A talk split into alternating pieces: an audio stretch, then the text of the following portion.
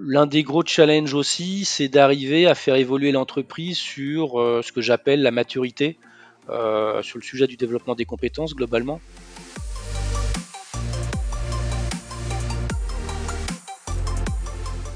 Bonjour à tous, je suis Clément Mélin, cofondateur de Headflex et vous écoutez le Learning Club, le podcast qui vous aide à repenser votre vision de la formation. Tous les 15 jours, j'invite un ou une experte du monde de la formation et des ressources humaines pour décrypter avec vous les stratégies qui font le succès des offres de formation en entreprise. Bonjour et bienvenue à tous dans ce nouvel épisode du Learning Club. Euh, aujourd'hui, on a la chance d'accueillir Frédéric Demarque. Frédéric est Head of Learning euh, de Bolloré University. Il est aussi Chief Learning euh, Officer. Il va euh, être avec nous pendant une petite trentaine de minutes pour nous parler des gros enjeux, de ce qui s'est passé sur l'année 2020 et ce qui continue de se passer et qui transforme aujourd'hui l'organisation en termes de formation. Peut-être pour commencer, Frédéric, est-ce que tu peux nous en dire un petit peu plus, ton parcours, depuis combien de temps tu es chez Bolloré et quel est ton rôle aujourd'hui? Bonjour Clément, oui oui bien sûr euh, avec plaisir. Euh, ben, ça fait euh, ça fait à peu près cinq ans que je suis dans le groupe Bolloré pour m'occuper de la formation globalement à travers le monde. ça fait environ une quinzaine d'années que je travaille dans le monde de la formation. J'y suis un peu arrivé par hasard après une première partie de carrière dans les métiers des services énergétiques. Euh, et, et aujourd'hui, les grandes missions euh, du, du, job, c'est euh, identifier les grandes orientations formation. ça, c'est la, la casquette de Chief Learning Officer, directeur formation. Euh, et puis euh, j'ai l'avantage, enfin je trouve que c'est un avantage de, de piloter également euh, l'université interne qu'on a qu'on a monté, qu'on a brandé l'année dernière et qu'on a lancé officiellement l'année dernière. Euh, pour euh, bâtir les solutions learning. Très bien, merci euh, Frédéric. Donc, Chief Learning Officer et aussi en charge de l'université, l'université à l'international, sur un périmètre monde, Europe. Est-ce que tu peux nous en dire plus? L'université, elle est, je dirais d'abord corporate, c'est-à-dire qu'on a en charge de déployer alors ce qui est mandatory notamment, et puis les sujets un peu politiques, structurants autour des valeurs RSE, compliance. Euh, au travers d'une plateforme e-learning. Euh, donc on diffuse, on diffuse ça sur sur l'ensemble du, du, périmètre qu'on couvre. Ce périmètre, c'est euh, les métiers euh, dits industriels du groupe, c'est-à-dire Bolloré Transport et Logistique. Bolloré Transport et Logistique, c'est, euh, on a l'habitude de dire que c'est l'agence de voyage du colis. Euh, donc on transporte tout type de biens d'un point A à un point B euh, du globe. On a des activités également euh, au travers de l'entité Blue System qui sont liées aux batteries électriques. il y avait, on avait des concessions, notamment les Autolib à Paris. C'était un des, gros usages de ces fameuses batteries. Aujourd'hui, on travaille beaucoup pour euh, les transports publics, on a, eu un contrat récemment avec la RATP, on travaille beaucoup avec, euh, Mercedes également. Euh, et puis on a des usines de production de films plastiques en Bretagne. donc voilà, on couvre cet ensemble d'entités, c'est environ 42-43 000 personnes à travers le monde. On est présent dans 110 pays à peu près. Euh, et, donc on a, on a euh, voilà pour mission de fournir des solutions learning pour, pour tous ces gens-là. Alors j'imagine, on va revenir dans le vif du sujet, euh, que euh, plusieurs dizaines de milliers de personnes, des cultures différentes, des pays différents, euh, c'est des gros enjeux, des gros challenges. Peut-être avant de, rentrer justement dans le vif du sujet, peut-être nous dire aujourd'hui, toi, ce que tu as construit, enfin ce que votre équipe a construit, comment ça s'organise? Donc quand je dis comment ça s'organise, c'est la part du digital, du présentiel, quels sont vos outils, est-ce que tu peux nous en dire un peu plus? Alors je dirais qu'on n'a pas de comment dire, euh, on a des convictions pour tout ce qui est pédagogie. Euh, J'ai pas d'a priori sur, la méthode, c'est-à-dire que je dis toujours qu'il faut vraiment euh, analyser le besoin et arriver à, trouver la bonne méthode, parce que quand je dis qu'on a 42 000 personnes à, couvrir et à, et, et à essayer de, de, toucher en formation, en fait, on en a 26 000 qui ont une adresse email, et donc il y en a 26 000 qui sont équipés également pour pouvoir se connecter sur, sur la plateforme. donc ça oblige forcément, et même sur des sujets mandatory, obligatoires, dont je parlais, de trouver des solutions un peu autres. alors, on, notre architecture, elle est, basée sur deux gros centres de formation. Je dirais, il y, a le, il y a le siège. Alors, on est à côté du siège en banlieue parisienne, à côté de Puteaux. Euh, et puis, on a aussi un gros centre de formation à Abidjan, euh, spécialisé dans les métiers du portuaire et qui est un peu notre plaque euh, tournante, j'allais dire, pour tout le continent africain. La particularité du groupe, c'est peut-être un peu connu, c'est qu'on est très présent en Afrique. On a 26 000 personnes en Afrique. Euh, donc c'est un énorme terrain de jeu avec des disparités euh, importantes. Il n'y a pas de pays équivalents en Afrique. les langues aussi sont très riches, très variées. donc d'ailleurs, souvent, ça ne suffit pas de sortir un e-learning en français et en anglais, il faut aller, faut aller un peu plus loin, et notamment en Swahili. Donc, je, peux te dire que c'est pas forcément évident de trouver des, interprètes Swahili euh, autrement, que, autrement que localement. Donc, on travaille beaucoup avec l'Afrique du Sud là-dessus.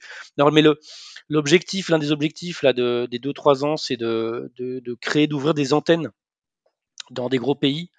Euh, et donc d'avoir des relais. Euh, moi, ce que je souhaite, c'est pouvoir former au plus près du terrain, au plus près des collaborateurs. Ce que je souhaite aussi, c'est que ce qu'on imagine et ce qu'on monte euh, en centrale, euh, encore une fois, on est loin du terrain, mais ça puisse être adapté aux réalités locales, aux cultures locales, aux réglementations locales. Euh, donc il me faut dans les gros pays, encore une fois, des, gens qui comprennent l'état d'esprit, qui partagent l'état d'esprit. Et, donc L'un des gros challenges aussi, c'est d'arriver à faire évoluer l'entreprise sur euh, ce que j'appelle la maturité, euh, sur le sujet du développement des compétences globalement. On part d'assez loin, j'ai pas honte de le dire. Euh, c'est une boîte qui est hyper pragmatique, qui est beaucoup dans, comment, dans une très très grande agilité avec un vrai esprit entrepreneurial. Et l'anticipation, qui est un peu le propre quand même du développement des compétences, enfin quand, on cherche à anticiper, euh, bah ça c'est pas le propre de l'entreprise aujourd'hui. Donc il y a, un, chemin euh, à parcourir là-dessus. Ok, bah, hyper intéressant et, je vois du coup que vous êtes dans une logique euh, de décentralisation, en tout cas de, réfléchir au niveau global avec euh, une décentralisation dans la façon de, former. Euh, assez intéressant, euh, puisque aujourd'hui, c'est le grand sujet dans toutes les entreprises mmh. internationales de savoir euh, est-ce qu'on fait tout au siège et on diffuse après largement, ou est-ce qu'on décentralise et on s'appuie sur des relais locaux. J'ai une question pour toi. c'est aussi bah, le, sujet du moment, la crise sanitaire, la transformation dans le secteur de la formation. L'année 2020 et peut-être encore maintenant, qu'est-ce que pour toi euh, en quoi ça a permis euh, à Bolloré de changer ou pas certaines pratiques euh, et qu'est-ce que ça a eu comme impact pour toi concrètement bah, dans ton quotidien, c'est-à-dire quand la crise sanitaire est arrivée, qu'est-ce que tu as mis en place sur, sur les mois qui ont suivi? Nous, on a eu un gros impact formation. toutes les formations présentielles à l'international et sur les 4-5 dernières années, on en avait quand même lancé pas mal en management et pour les sales euh, elles ont toutes été euh, arrêtées, elles sont toujours arrêtées. Euh, en, local, on ne faisait, on ne continue de faire que du réglementaire, de l'obligatoire ou des formations aux gestes techniques, à certains gestes techniques. donc ça, ça, limite beaucoup. En gros, on a une baisse d'activité de 50%. mais le, pendant de ça, et je pense que ça a évidemment touché tout le monde, c'est qu'il y a une, euh, enfin en tout cas chez nous, euh, une prise de conscience en deux temps euh, de la possibilité de faire de la formation autrement et de faire de la formation à distance. Je dis en deux temps parce que le premier confinement, alors il y a eu un peu de sidération et, aussi bien moi personnellement j'étais un peu sidéré à pas savoir réagir pendant 15 jours à, ce phénomène de confinement et à ce phénomène mondial global. Euh, et, les dirigeants, je pense, ont été un peu sidérés aussi de la même façon. Et donc, en gros, à me dire, non, non, mais Frédéric, en fait, tu mets tout en stand-by, t'inquiète pas, dans trois mois, on redémarre. Euh, ben, en fait, non, c'est pas ce qui s'est passé. Euh, et du coup, petit à petit, j'en ai invité certains à participer, alors déjà à, à s'inscrire à quelques e-learning, Et j'ai eu des retours, j'en avais jamais eu avant de, des grands dirigeants, et, euh, en disant mais en fait c'est vachement bien ce que vous faites en e-learning, euh, c'est sympa. Euh. et puis vous parlez de choses qui sont un peu rébarbatives, de façon un peu marrante. On fait beaucoup en interne, on développe beaucoup en interne. Et, et puis, dans un deuxième temps, c'était on amenait certains dans des classes virtuelles ou dans des webinars. Et là, c'est pareil, surprise. Ah bah moi qui suis patron opérationnel sur une région, oh, mais quelle respiration de, euh, de pouvoir participer à ça. En fait, ça marche. Je suis sorti de la demi-journée, j'ai l'impression que je m'étais fait des copains, en gros que j'avais été en classe. Bon, et je me sers, en tout cas je me suis servi de ces verbatim pour faire un peu du bottom-up en termes d'information et pour euh, convaincre certains dirigeants de bah, nous laisser avancer et transformer des parcours et des programmes présentiels en distanciel.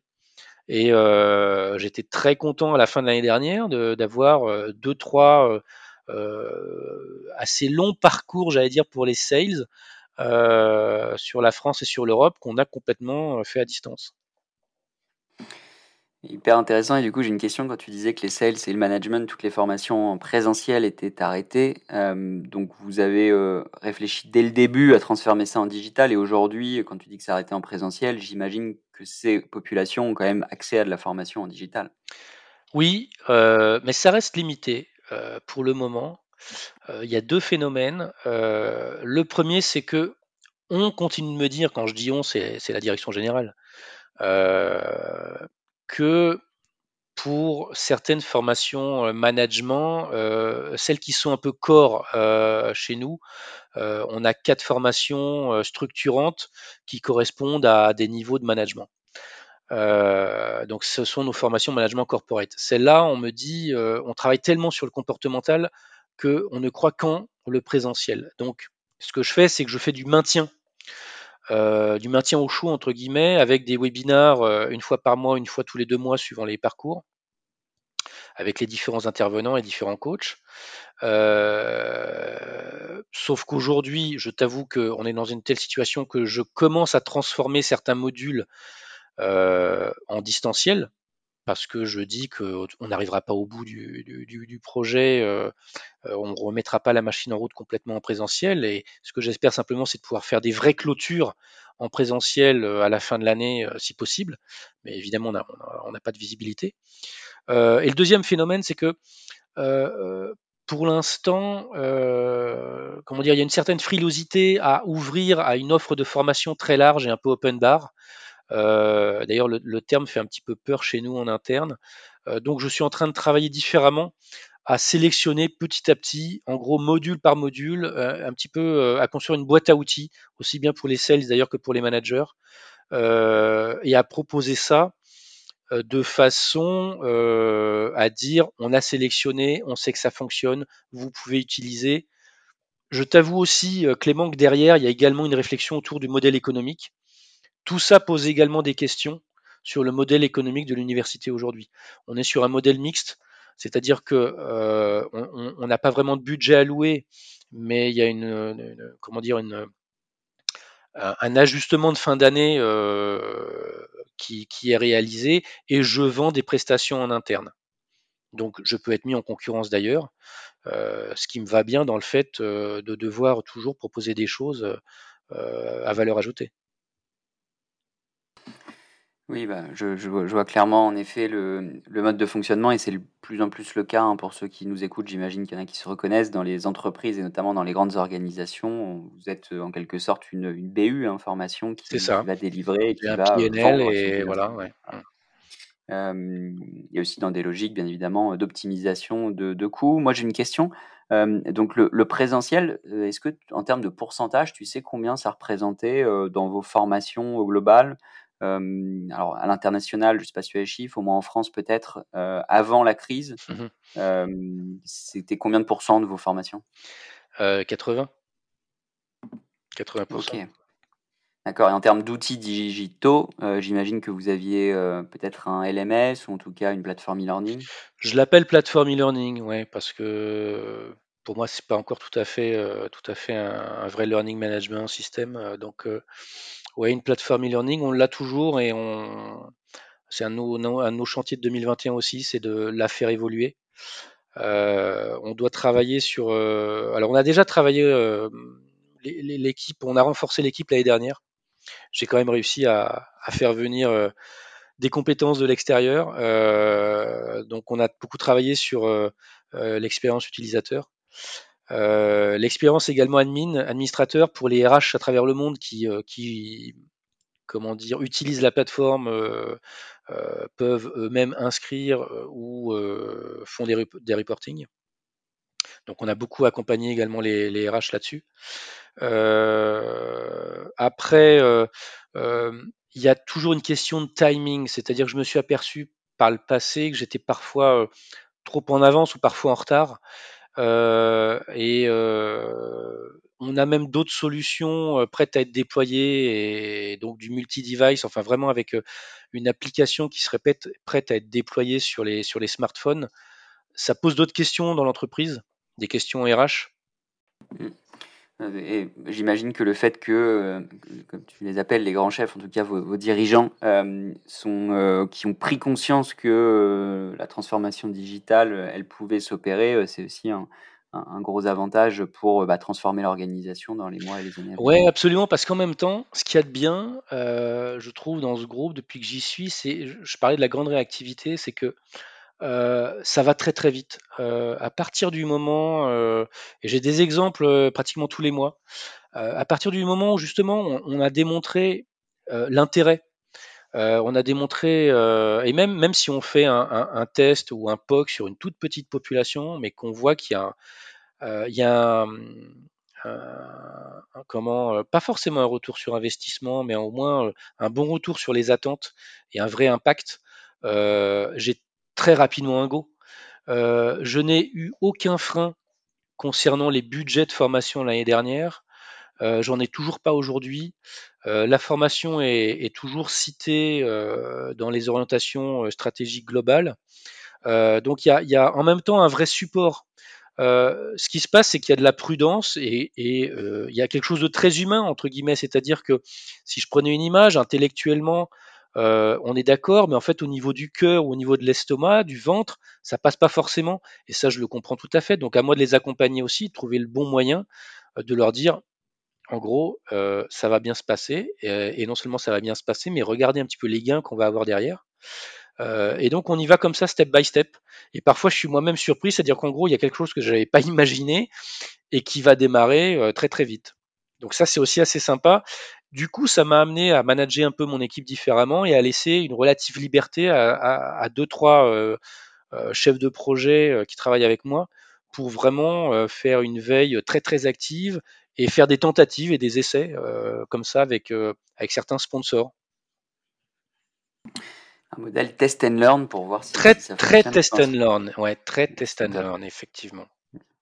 C'est ce qu'il faut, je pense, et encore une fois, c'est ce qu'on entend, euh, euh, qu'on entend assez régulièrement. Euh, en tout cas, pour ceux qui nous écoutent, le test and learn, c'est un modèle qui permet de tester rapidement, faire un bilan, typiquement sur un POC, que j'imagine vous devez connaître des offres découvertes pour tester un produit et puis bah, apprendre de, de ce qu'on a déployé dans le bon sens ou dans le mauvais sens. Et souvent, c'est dans le bon sens. en tout cas, c'est ce qu'on observe.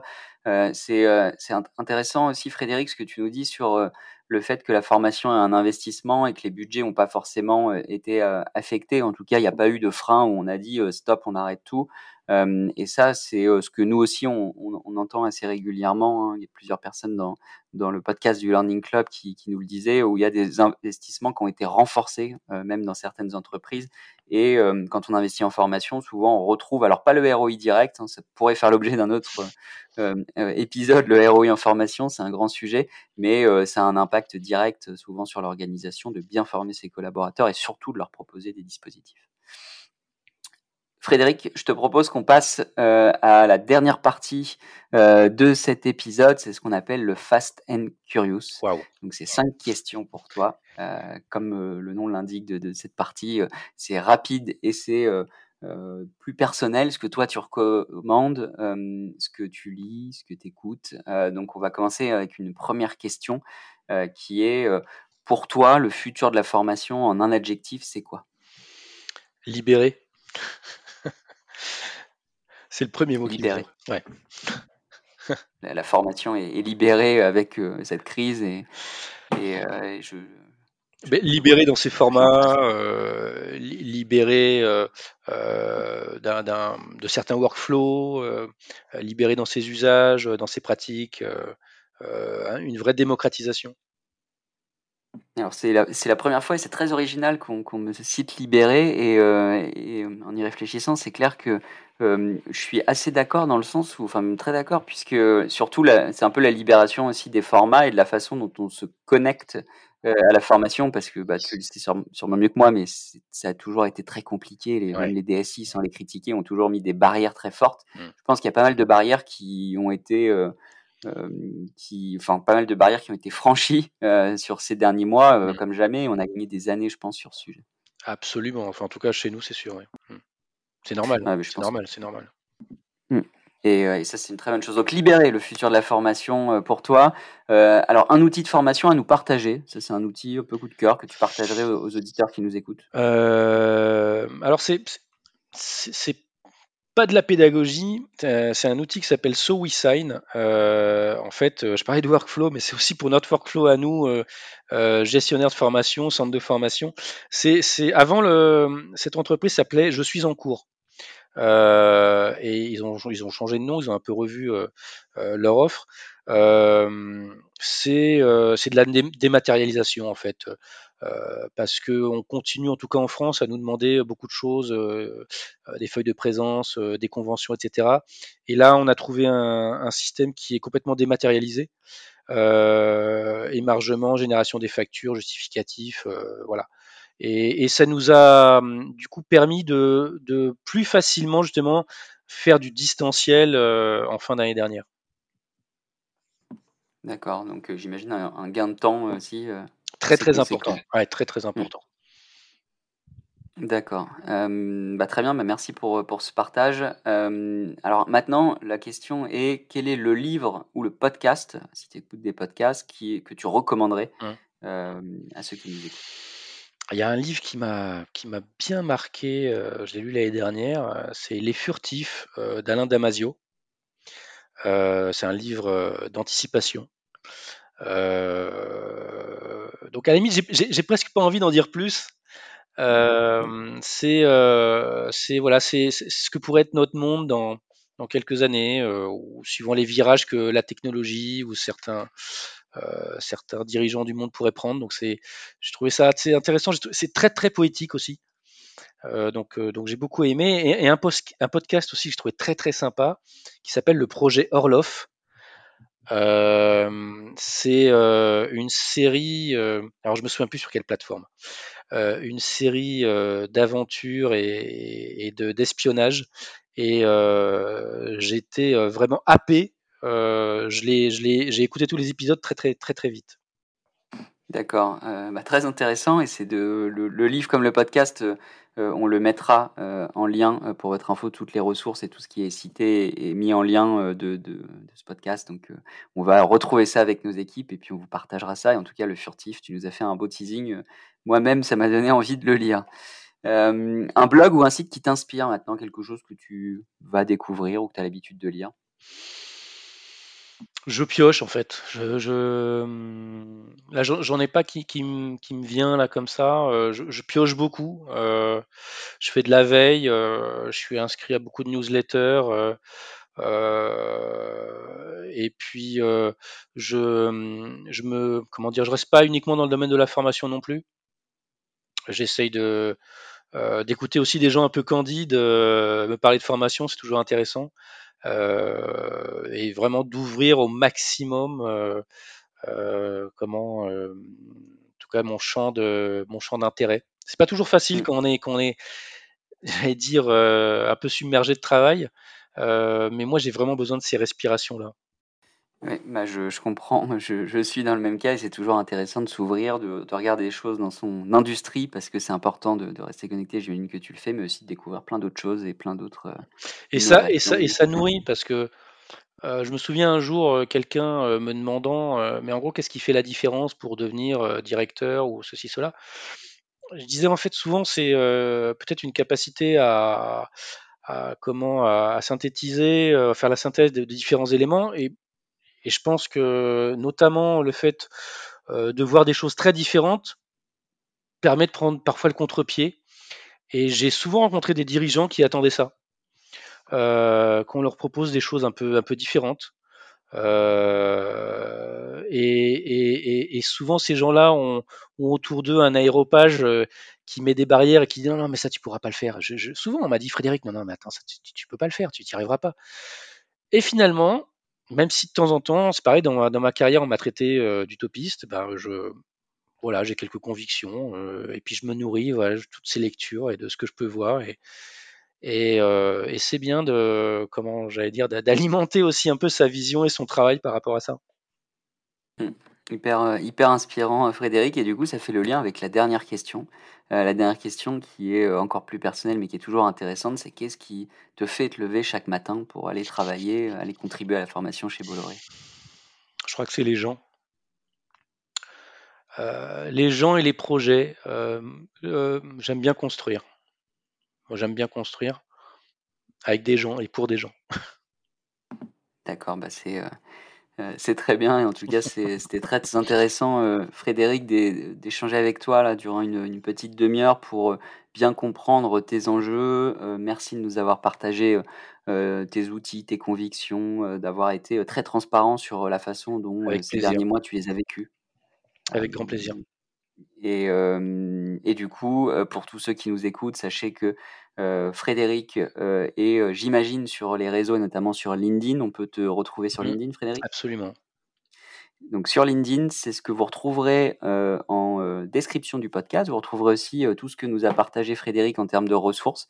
Et puis, bah, on reste à disposition si ce podcast vous a fait vous poser des questions ou si vous souhaitez échanger avec nous, soit Edflex, soit Frédéric, n'hésitez pas à nous recontacter. Encore merci Frédéric. Je te souhaite merci, Clément. une bonne continuation et puis une belle année 2021. Merci toi aussi.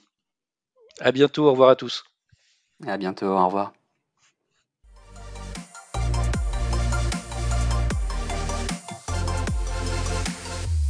Merci d'avoir écouté cet épisode du Learning Club. Je compte sur vous pour noter le podcast et en parler autour de vous. Et pour finir, n'oubliez pas que si vous avez des besoins en formation digitale, que vous aussi vous voulez transformer ou repenser votre offre de formation, toute l'équipe Headflex est là pour vous aider et vous accompagner. De mon côté, je vous dis à très vite pour un prochain épisode du Learning Club.